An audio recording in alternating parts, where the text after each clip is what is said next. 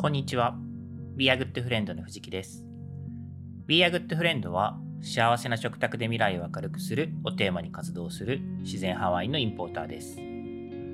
このポッドキャストではワインは大好きだけれどそんなに詳しくないという方のために今よりもっと自然派ワインとお友達になれるようなヒントをお届けしたいと思っています。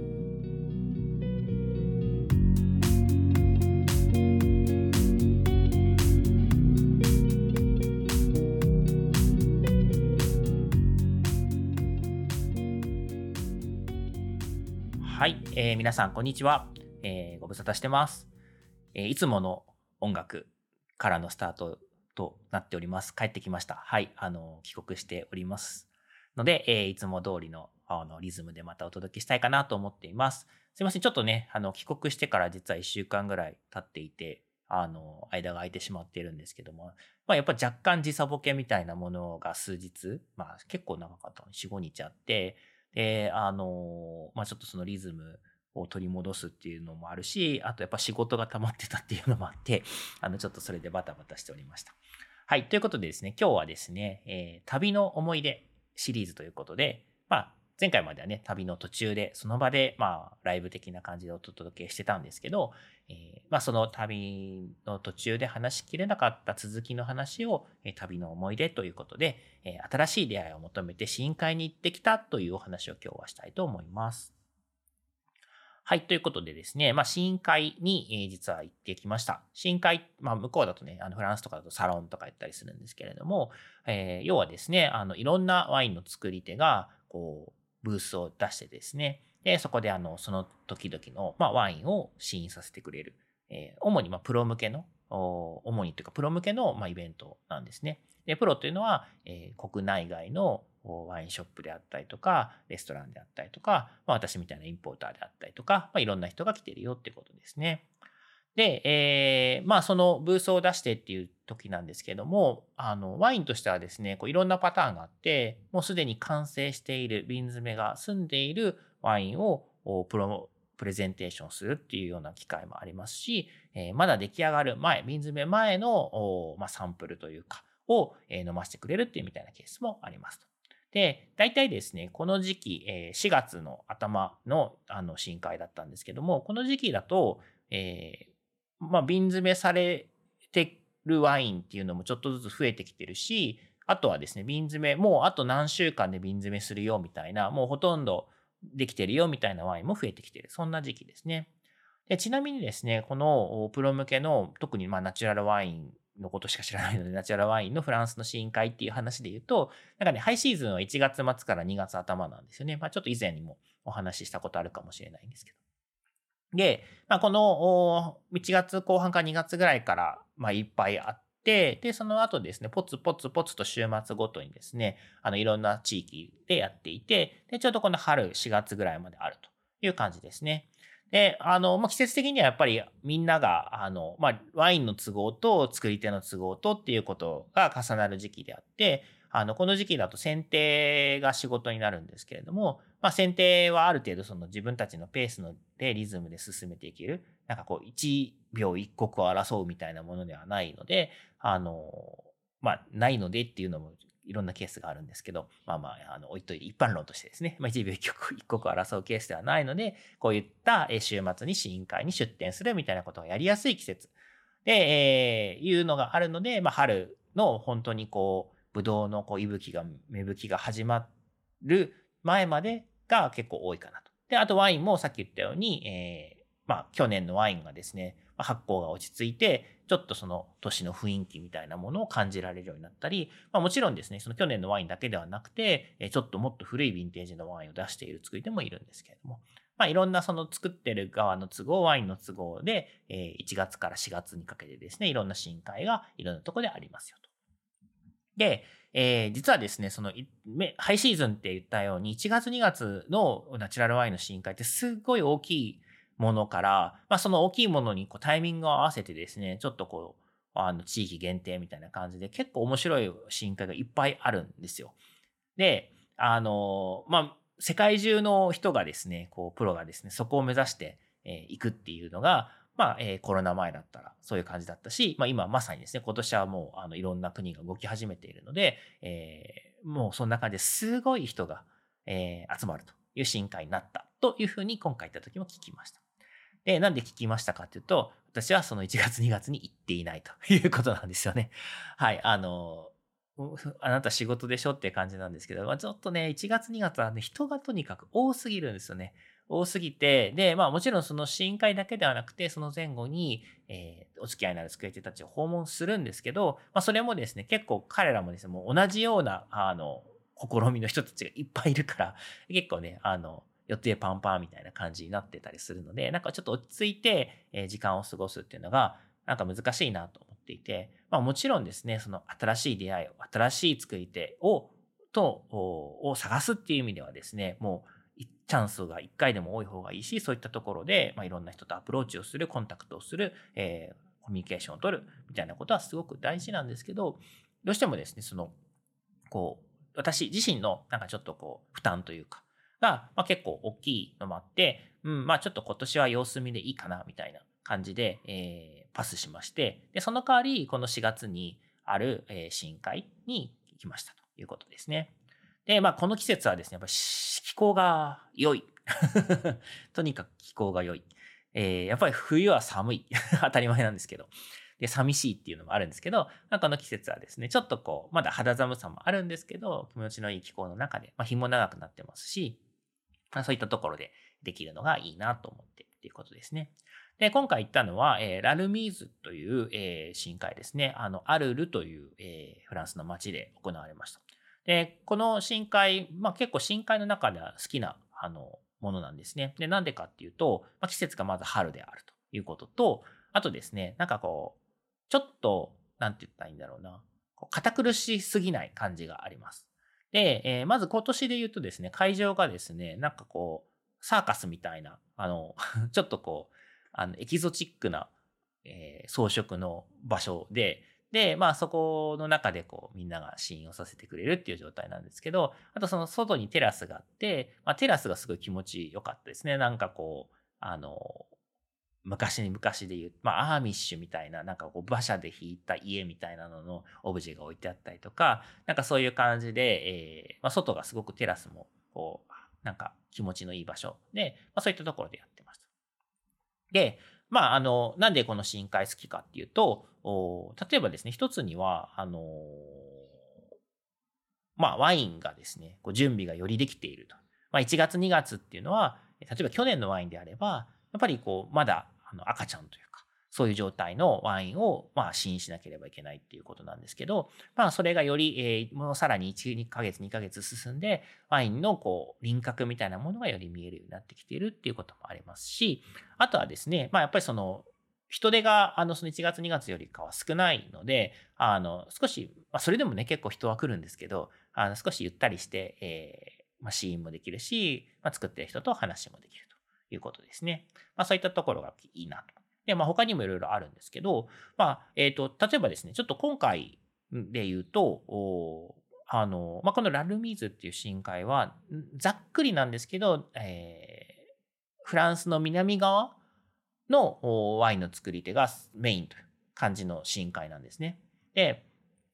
まあ、その南側の結構こう有名どころの作り手みたいなのが、ま、バシバシ来てるみたいな、そんな感じの深海だったんですけど、今年はですね、あの、だから中堅とか、こう、ベテランとかって言われるような、まあ、イメージされるような作り手の数は結構少なくて、あの、若手というか、まあ、年齢が若いか、あの、若くないかちょっと置いといて、えー、新しく始めた作り手とか、最近始めた作り手とか、あんまりなんか、あの、見聞きしたことない作り手みたいな人が結構たくさんいて、っていうのが今回今年の特徴でしたね。で、もちろん産地としてはまあ南フランス中心っていう感じなんですけれども。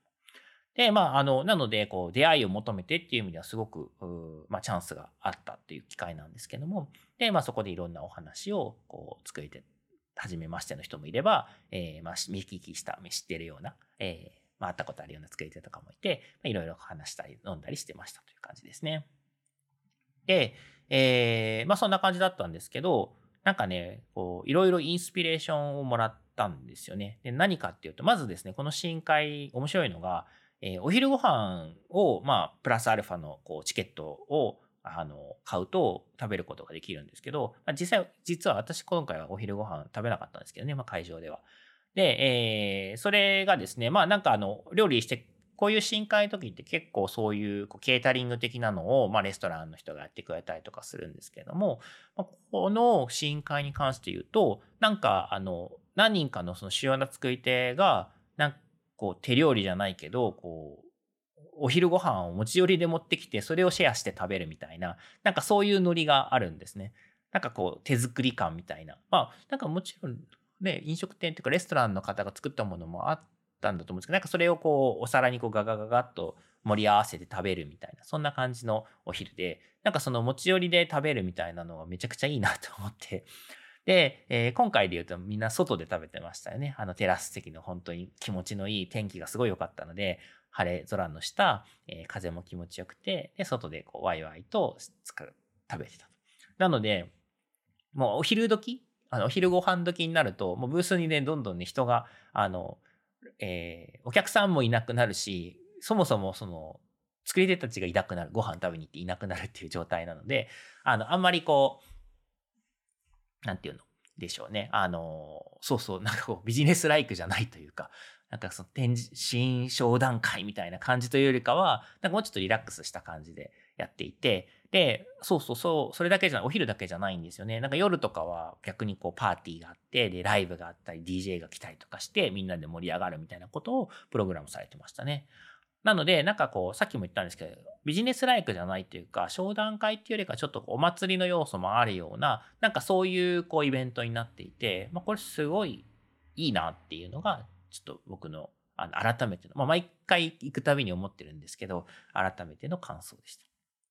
で、まあ、ここからやっぱ転じてインスピレーションをもらってですね、実はですね、私の、まあ、ワインポートの授業では、えー、今までですね、自社で企画した単独のこうプロ向けの深海ってやったことないんですよね。これも以前どっかでもお話ししたかもしれないですけど、この深海っていうのを、まあ、やるっていうのが結構基本のルーティンに、インポーターの基本ルーティンになるんですけど、なんかですね、ちょっとこう、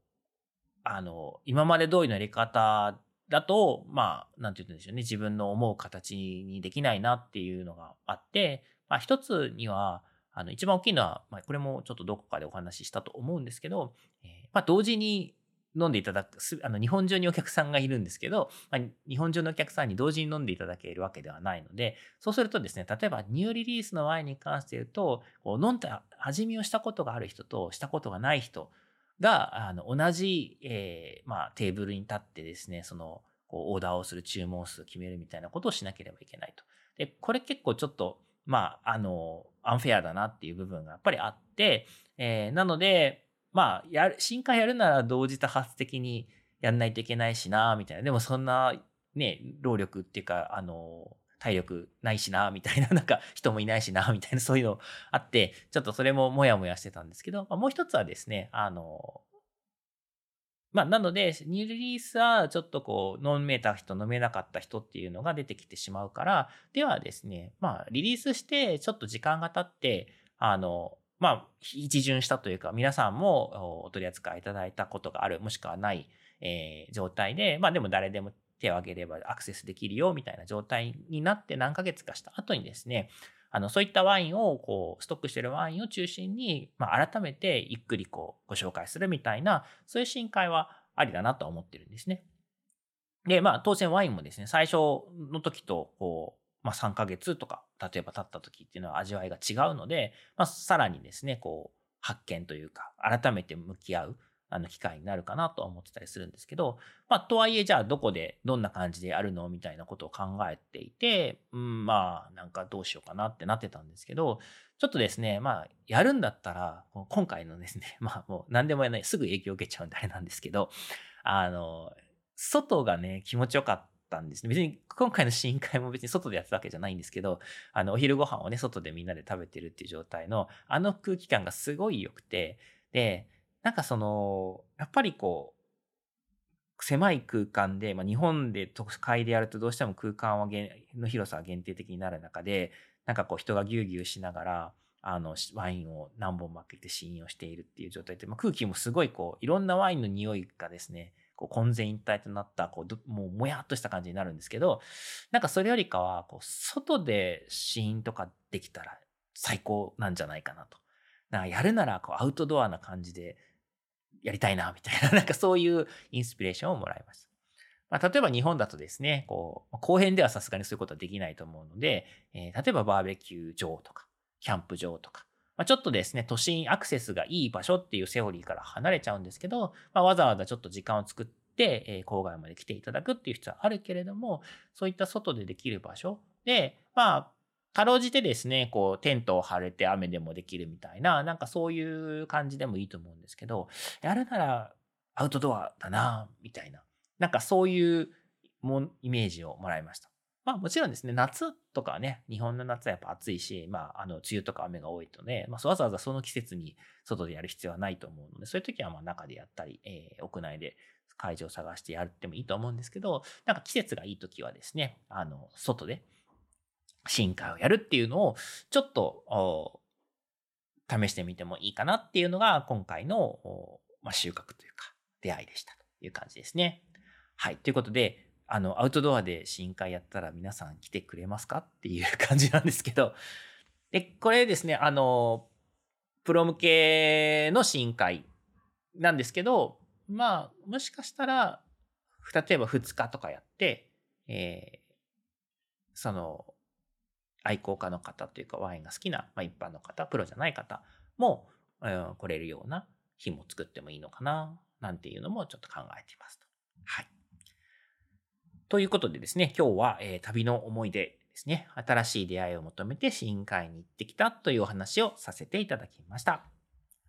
えっ、と、いかがだったでしょうか、えー、最近ですね、あの、ポッドキャスト毎日配信をしておりませんので、こう、新しいエピソードを公開したときはですね、あの、ツイッターとか、えー、インスタグラムのストーリーズで、まあ、できる限りちょっとお知らせするようにしていますと。なので、まあ、更新情報を早く知りたい方は、ツイッター、インスタグラムのフォローをお願いします。